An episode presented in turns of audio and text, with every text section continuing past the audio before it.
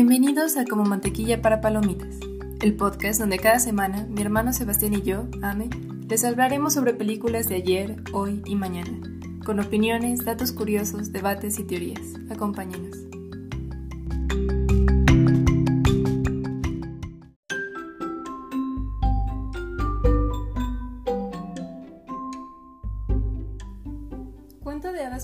Puede ser una definición de comedia romántica, una historia de amor simple y predecible que aún así encante y entretenga a la audiencia. Y quizá no hay un mejor ejemplo que la película de la que hablaremos hoy, con una de las parejas más icónicas del cine, una trama predecible quizá un poquito políticamente incorrecta, pero encantadora. Hoy hablaremos de la película que lanzó a Julia Roberts al estrellato, Pretty Woman.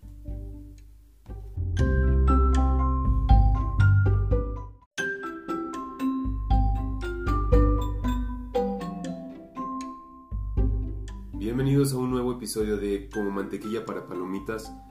El día de hoy les hablaremos sobre una película llamada Pretty Woman, que sale el 23 de marzo de 1990 en cines.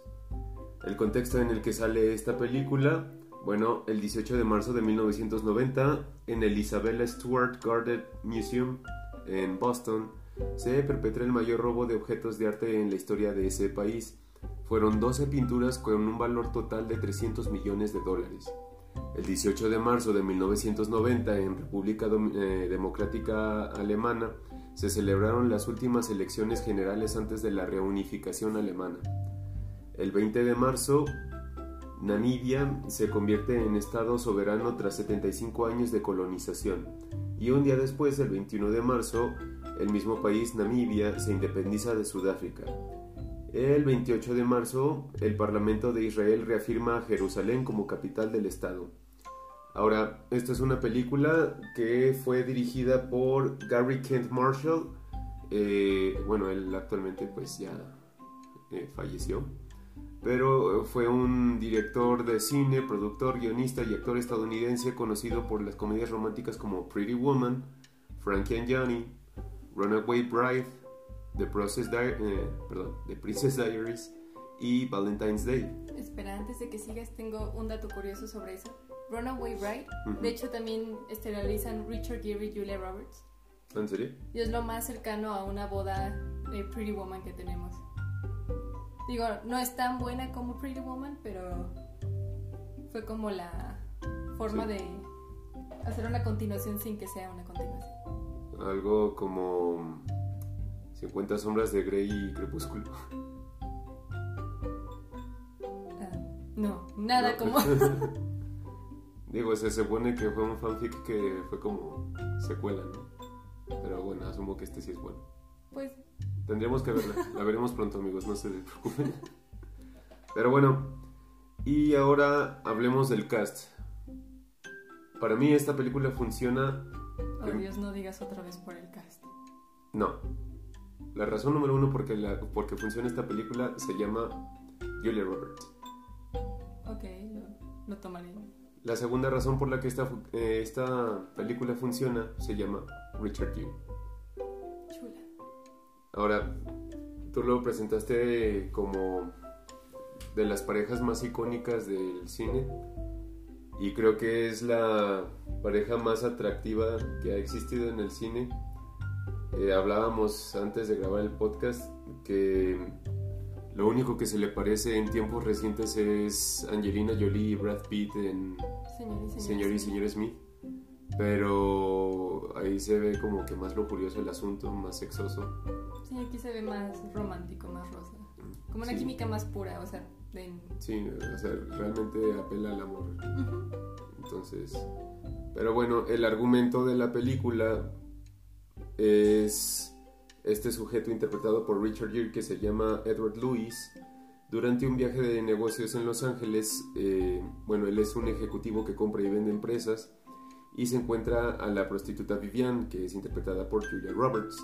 Después de pasar una primera noche con ella, Edward le ofrece dinero para que pase toda la semana con él y le acompaña a diversos actos sociales. Bueno, básicamente Richard Gere hizo lo que todos los hombres mexicanos que han ido a un congal le han prometido a la señorita que las acompañe. La va a sacar de trabajar de De hecho es curioso porque hay un diálogo donde literalmente es como, te voy a sacar de la calle. Sí, pero... ¿Por qué suena extraño? Sí, pero eh, en honor a la verdad, este sujeto lo hace con una categoría y un encanto que difícilmente alguien más pueda lograr. Ah, sí, no. Hecho cuando pasamos a los datos sobre el cast y los que pudieron haber interpretado el personaje en lugar de Richard Gere, no se me hace que ninguno pudiera haberle dado esa, no sé, como esa elegancia, pero al mismo tiempo encanto al personaje. Ujú. Por ejemplo, ¿quién estuvo? A Al. Pacino, Sylvester Stallone, que en sí mismos son como dos opuestos increíbles. Sí. Bueno, por ejemplo, Al Pacino hubiera sido una pareja mucho más grande para Julia Roberts de lo que ya fue Richard Gere, porque, Sí. bueno, en la película, o sea, mínimo tendría que haber una diferencia de años entre Richard Gere y Julia Roberts de 15 o 20 años, mínimo. Sí, más o menos. Y pues con Al Pacino hubiera sido todavía más. Entonces, No, siento que Al Pacino le hubiera dado un toque más serio a la película. Siento que Richard Gere se acopla muy bien a ese encanto divertido de. Julia Roberts. Y Sylvester Stallone no puedo no imaginarme un... ¡Adrian! Este, no, y aparte pues sí es una Sylvester Stallone es una presencia muy muy ruda, muy violenta. Sí, no, no le creerías que es este elegante ejecutivo Ajá. Sí, difícilmente lo, lo pones en ese sí, en ese papel. en ese papel. Pero bueno, te comentaba, hay una película de Sylvester Stallone donde aparece también con otra chica que yo creo que es la que toma la estafeta de Julia Roberts muchas veces, que es esta ¿cómo se llama? Sandra Bullock. Sandra Bullock, ajá. La película del Demoledor hace pareja con Sylvester Stallone. Pero pues Sandra Bullock sí también se presta a hacer interpretaciones más rudas, más salvajes. Sí, sí está como dentro de, de su rango, no, no hace solo cosas como tiernas o bonitas. Sí. Porque las comedias románticas que ha hecho, por ejemplo, La Propuesta también es un clásico de las comedias románticas con Ryan Reynolds. Ujú, Sí, sí, sí. Y también la puedes ver en películas serias o en películas de acción y todos sus papeles se los crees. Pero por ejemplo, bueno, nada más ahondando en el tema de Sandra Bullock, pero este, mi simpatía es un claro ejemplo de que puede Ah. ser ruda y bonita Al mismo al tiempo. mismo tiempo. Otra comedia romántica. Otra comedia romántica. Pero bueno, volviendo al tema de hoy, Pretty Woman. Tenías otros datos curiosos ahí preparados. Ah, sí, también para el papel de Vivian hicieron el casting Brooke Shields, que te comentaba es la actriz que hizo La Laguna Azul, la original. Porque luego hubo un remake que no debería haber existido. Pero bueno, vamos a fingir que esto nunca pasó, caballeros. No, pero es interesante el punto que tocas porque realmente estamos viviendo tiempos donde siempre se está apelando a la nostalgia y están sacando remakes de Todo. todo. Y por ejemplo, uno con el que estás sumamente en contra de que pase, Volver al futuro. Es que yo no entiendo ese- por qué tanta gente está tan feliz con el rumor de que Robert Downey Jr. y Tom Holland podrían hacer un remake de Back to the Future. No porque tengan nada, en- o sea, son actores que me gustan mucho, pero no... Creo que Back to the Future es una joya como está y es muy icónica tal cual es. O sea, no creo que haya una forma en que le puedas llegar a, a eso. Sí, y son de estas películas que, son ya como de nicho en sí mismas. y realmente necesitarías de alguien muy especial como para hacer un rebrand. Por ejemplo, no ha habido otro este del Edén, otro Rebelde sin causa. No, porque es imposible encontrar otro James Dean. Es-. Pero bueno, este. Ah, sí, volviendo a los datos Los curiosos. datos curiosos, sí. También audicionaron para el papel Uma Thurman, que te digo, no me puedo imaginar a Uma Thurman como Pretty Woman. O sea, Mm. es una excelente actriz, Sí, es guapísima como Julia Roberts, pero como tú dijiste, Julia Roberts es la película, o sea, y no, no creo que ninguna de las opciones que tenían contempladas tuviera ese encanto tan natural que tiene Julia Roberts. Excepto tal vez Drew Barrymore. Drew Barrymore. Pero ella estaba todavía muy chiquita cuando hicieron... Y hubiera sido todavía más. Sí, eso ya estaríamos hablando un poquito de pederastia incluso, porque tenía creo que 14 o 18 cuando salió. Pretty Woman. Sí, y el, el artículo 201 del Código Penal es muy claro. Y Winona Ryder, pero ella también la descartaron por ser muy, muy chiquita. Muy chiquita, sí, es que... Fíjate que con Winona habría sido raro, sobre todo porque era la Winona de los 90, ujú, que las escenas donde Vivian saca carácter para poner en su lugar tanto al personaje principal como a su abogado Ujú. o a otros, no, siento que me costaría más trabajo creérselo a, A Winona Ryder, sí, probablemente. Este, hablando del, del carácter que dices que saca el personaje principal de este Vivian, hablábamos de que es, o sea, es una película que si saliera en vez de los 90 hoy en día, no sería, no sería No. aceptada como, como No lo fue. Sí, no tendría la misma recepción que tuvo en los 90. Que te digo que, o sea, bastante las críticas actuales que he leído de Pretty Woman sobre si es romántica o es machista, o sea, se me hace una exageración los argumentos que dan. O sea, por ejemplo, sí está ese de que la única característica de Vivian es que es encantadora y tiene piernas largas.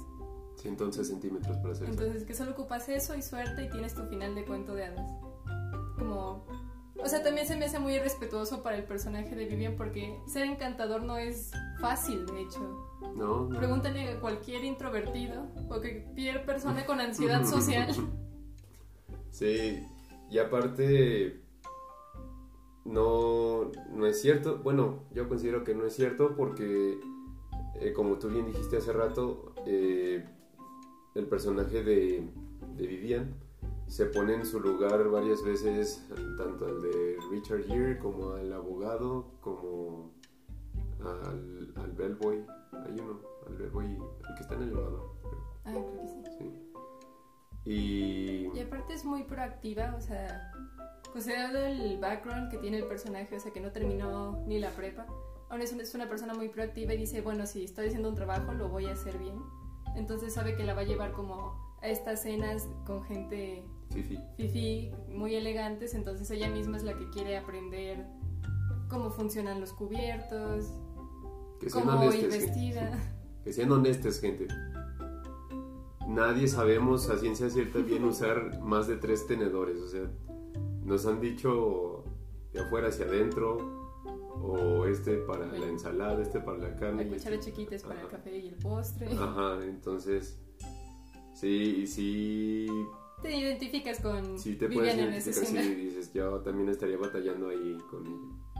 Y así todas las situaciones que le suceden para las que no estaba preparada también las, las asume de una forma muy encantadora. Porque incluso aunque tomó su clase de cubiertos, en la escena tienen que comer caracoles. Y está esta herramienta que ella en su vida ha visto y está de... Y sale disparado el caracol. Y los reflejos del mesero, porque lo atrapó como si fuera receptor de fútbol americano. Como si fuera OBJ, o sea... Ajá.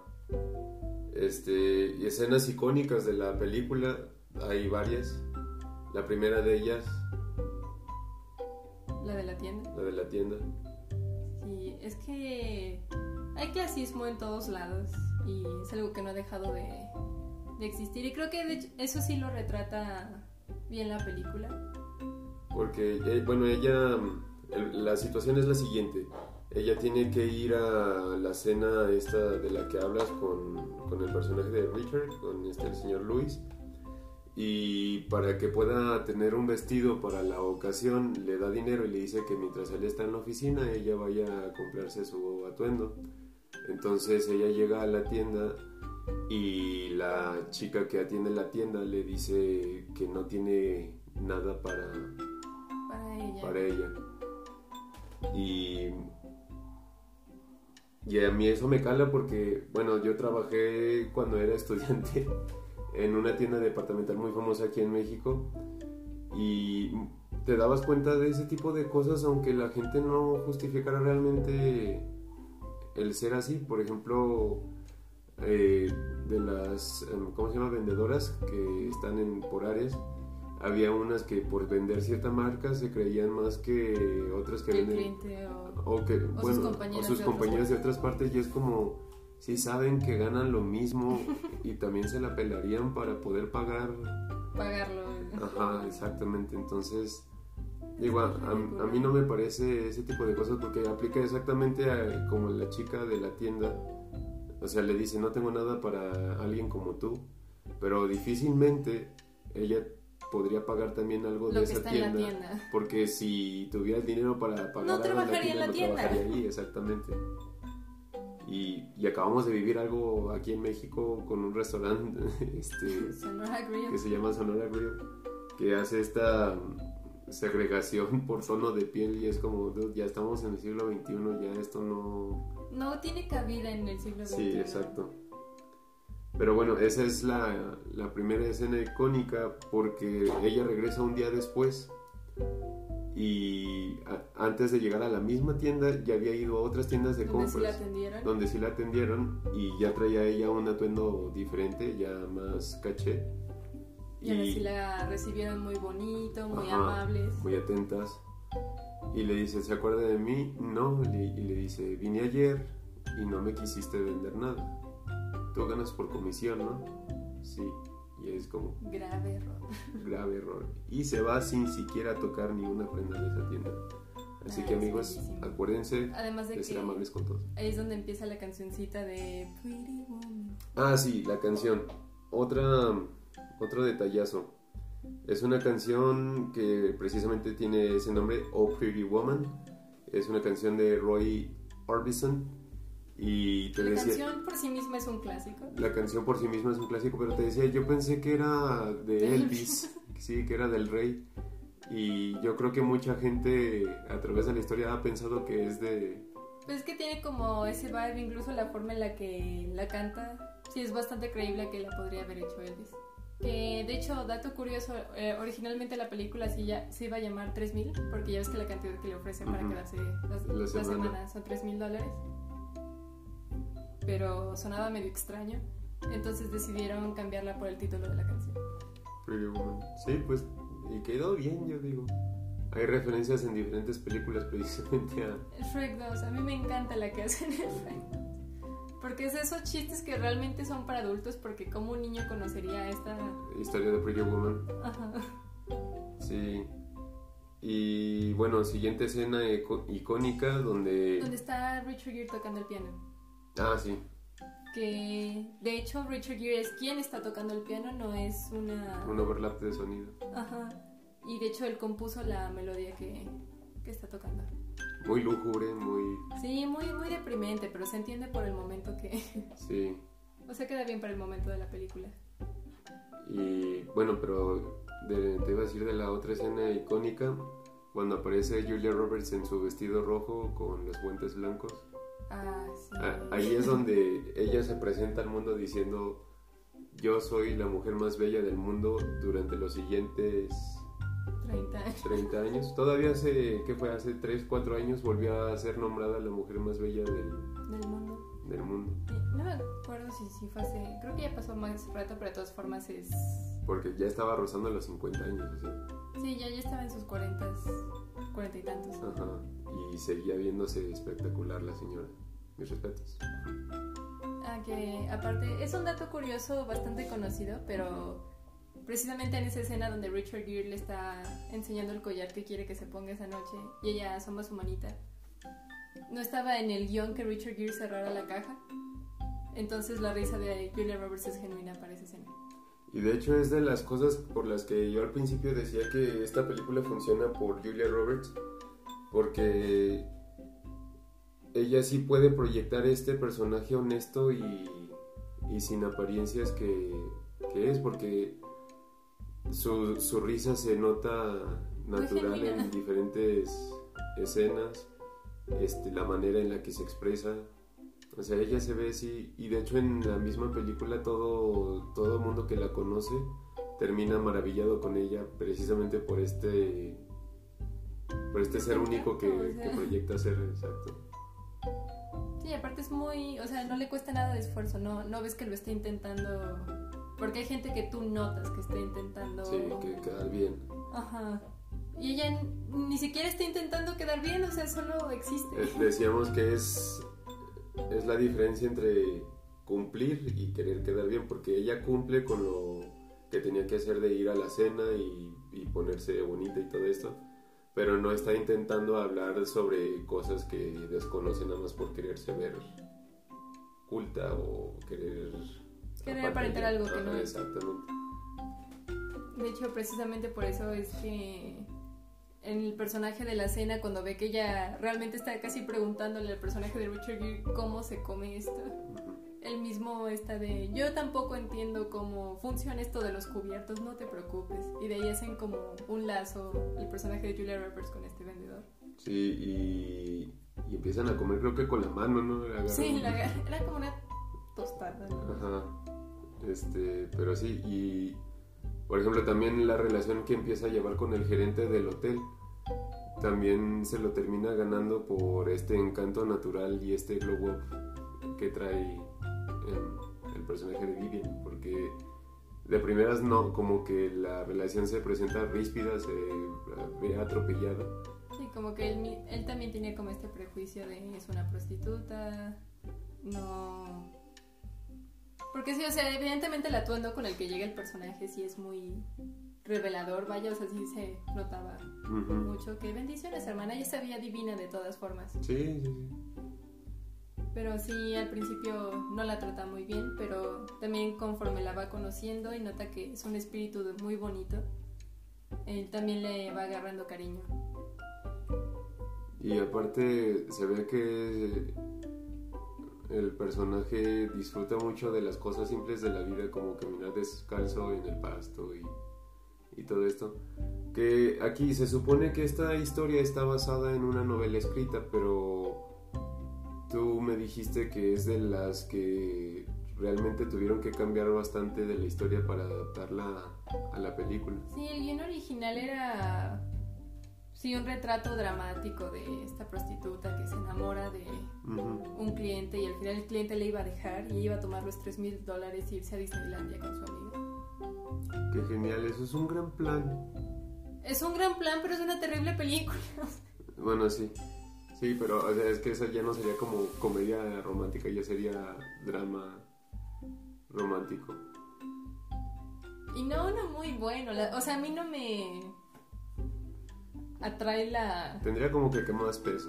esa, esa propuesta. Que de hecho es algo de esta película que se nota mucho, o sea, va muy ligera, va a un ritmo bastante decente, no se siente pesada ni, ni te hace pensar demasiado, o sea, no hay plot twist, no hay cosas que descifrar, simplemente son ellos O sea, siendo ellos. Por eso es la comedia romántica, porque como la misma película te dice que es un cuento de hadas, o sea, es predecible, o sea, tú sabes desde el principio cómo va a terminar, pero de hecho hay algo muy reconfortante en ello. Por eso las comedias románticas son tan populares, aunque los críticos y también muchos cinéfilos o audiencia en general las critiquen mucho, hay una razón por la que son tan, tan populares. Y creo que no se ha hecho una similar o de tal impacto como Pretty Woman en los últimos 30 años. No, porque sí tuvo un impacto cultural bastante bastante grande porque hasta es una película tan mítica, tan icónica que hasta la fecha no hay alguien que no la haya visto o una escena o haya O oído hablar de de ellos, ¿no? Al- incluso yo creo el problema radicaría en las generaciones más, más jóvenes. Porque pues sí, o sea, le dices a un niño que nació del 2000... Aquí estamos. 22. 2022 que nació del 2005, 2006 para acá. Y, y a lo mejor batallaría, pero sí, sí, se, sí podría, como que se ha escuchado de... Sí, he escuchado mencionar Ajá, en algún mencionar. lugar Pretty Woman. Y te- que te iba a decir otra cosa. Se me está yendo el avión. Bueno, que también de las críticas que estuve leyendo, una de ellas era que al final el personaje de Richard Gere dice, bueno, y después de que el príncipe llega y la salva, ¿qué pasa? Y ella le dice, ella lo salva de regreso. Entonces una de las críticas decía que no era cierto, o sea, porque mugre película machista y bla, bla, bla. Lo que de hecho no estoy, o sea, no estoy tan de, no estoy de acuerdo. Porque si lo salva precisamente en la... O tal vez yo sobreanalizo todo, pero en la película la... Las cosas que hace Julia Roberts de- que disfruta en este penthouse con el señor Lewis, como simplemente disfrutar su hot cake o su panecito, o estar caminando descalza, o el baño de burbujas, son cosas que él está tomando como por sentado en su vida. Entonces ella le refresca como esa visión de esos pequeños placeres que de hecho él no se da, aunque tiene todo para hacerlo. Sino que vivir desde el privilegio no automáticamente le permite, o sea, sí, como dices, lo da por sentado, es como ya tan natural que no se da cuenta del valor real que tiene. Sí, o sea, son cosas que él ya ni siquiera hace, o sea, ella misma le dice pues, toda esta comida y casi ni comes, casi no duermes.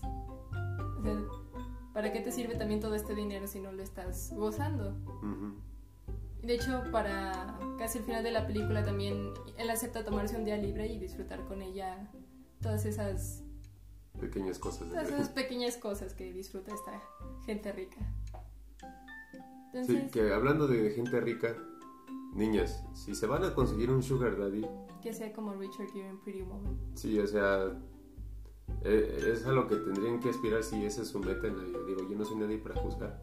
No, bendiciones, hermana. Pero, sí, o sea, no, no, no hay... hay Pero hay, de sugar daddies. Sí, hay de sugar daddies a sugar daddies, exactamente. Ah, bueno, bueno, la música, ya hablamos de la, de la rola, bueno, de la canción icónica, pero en especial fuera de eso, a mí no se me hace que la música tenga como que mucho impacto salvo la escena del piano. De ahí en más yo no recuerdo algo así como pues alguna orquesta estridente, algún violín que haga... No, pues o sea, más que nada son canciones que eran populares en 1990 entonces no, no tiene algo muy especial, pero probablemente por eso la canción Pretty Woman es... Bueno, pero le, lo menciono porque en el capítulo anterior este, hablábamos de la banda sonora de The Batman, donde ah, ahí sí tiene un peso, o sea, parte del sentimiento que te proyecta la película viene también por parte de lo que vas escuchando, tanto del SFX, o sea, de, de los sonidos ambientales como del, la, de la banda sonora. ah, pues es que, o sea, sí, de Batman es una experiencia mucho más envolvente. O sea, Pretty Woman lo decíamos hace rato, es más como para dominguear a gusto, con, tu, besito, tu mantita. Sí, o sea, no, no es una película que te vaya... O sea, te engancha para que la sigas viendo, pero no te inmerse en la película y no, no te hace sentir que tú eres parte de ella. Sí, y no es su intención, o sea, la película es como de, te voy a vender una pareja que va a tener un problema en algún momento, lo van a arreglar y van a vivir felices para siempre. Tómalo o lárgate, o sea. Sí, claro. Y, y quién sabe si sea para siempre, ¿no? Pero bueno, al final de la película va pasando un un vato diciendo... Los sueños se hacen realidad. Los sueños se hacen realidad aquí en Hollywood, que es lo que pasa. Y pues, yo digo, hasta ahí en ese momento la película sigue siendo sincera, ¿no? O sea, te está diciendo, es un cuento de Hollywood. Es un cuento de hadas, o sea, no, no te lo tomes muy en serio. Y ese es precisamente mi problema con los críticos de las comedias románticas. Porque en su mayoría son muy honestas, es como, ¿qué esperabas ver? Sí, claro. Como cuando salió de Kissing Booth, que sí es una mala película, incluso como comedia romántica es una mala película. Pero había gente que se lo estaba tomando demasiado en serio. Y también era como de, a ver, amigos, o sea, también te pusiste a ver una película que se llamaba El stand de los besos. ¿Qué esperabas? Sí, o los de No Manches. El gran drama americano, o sea. Sí. Y bueno, también su mérito han de tener, ¿no? Porque si llegaron a, a salas, algo algo traían por detrás, pero bueno, ese no es el punto. El punto es que, amigos, si tienen oportunidad de ver Pretty Woman, si es, que por alguna extraña razón no la han visto, es ampliamente recomendada. Si tienen, ¿cuánto dura? Como dos horas, un poquito menos de dos horas, ¿no? Una hora cuarenta. Este, si tienen oportunidad de verla, véanla. Si ya la vieron, vuelvan a ver si se sienten tristes, si se sienten. Es buena película de confort. Ajá, si si se sienten que necesitan un un break de su vida agobiante. O si quieren ver algo bonito un rato, o sea, no solo por la historia, sino porque, insisto, qué bonita pareja hacen Richard Gere y Julia Roberts. Sí, En la escena del vestido rojo donde él también trae un traje, es como de rayos, ¿a dónde volteo a ver? Es, traje con corbata negra, o sea, es la combinación, se supone, más elegante antes del smoking. Es correcto. Y, y bueno amigos, creo que es todo por hoy. Eh, les pedimos que nos sigan en nuestras redes, nos pueden buscar como el nombre del podcast, como Mantequilla para Palomitas. Seguiremos subiendo material semanalmente y déjenos sus comentarios si a ustedes les gustó la película, qué es lo que opinan, eh, qué nos pueden recomendar más.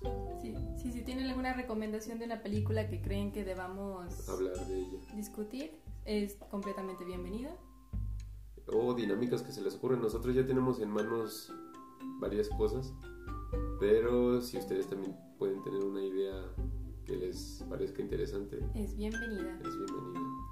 Muchas gracias amigos, cuídense mucho, nos vemos la siguiente semana. Hasta la próxima.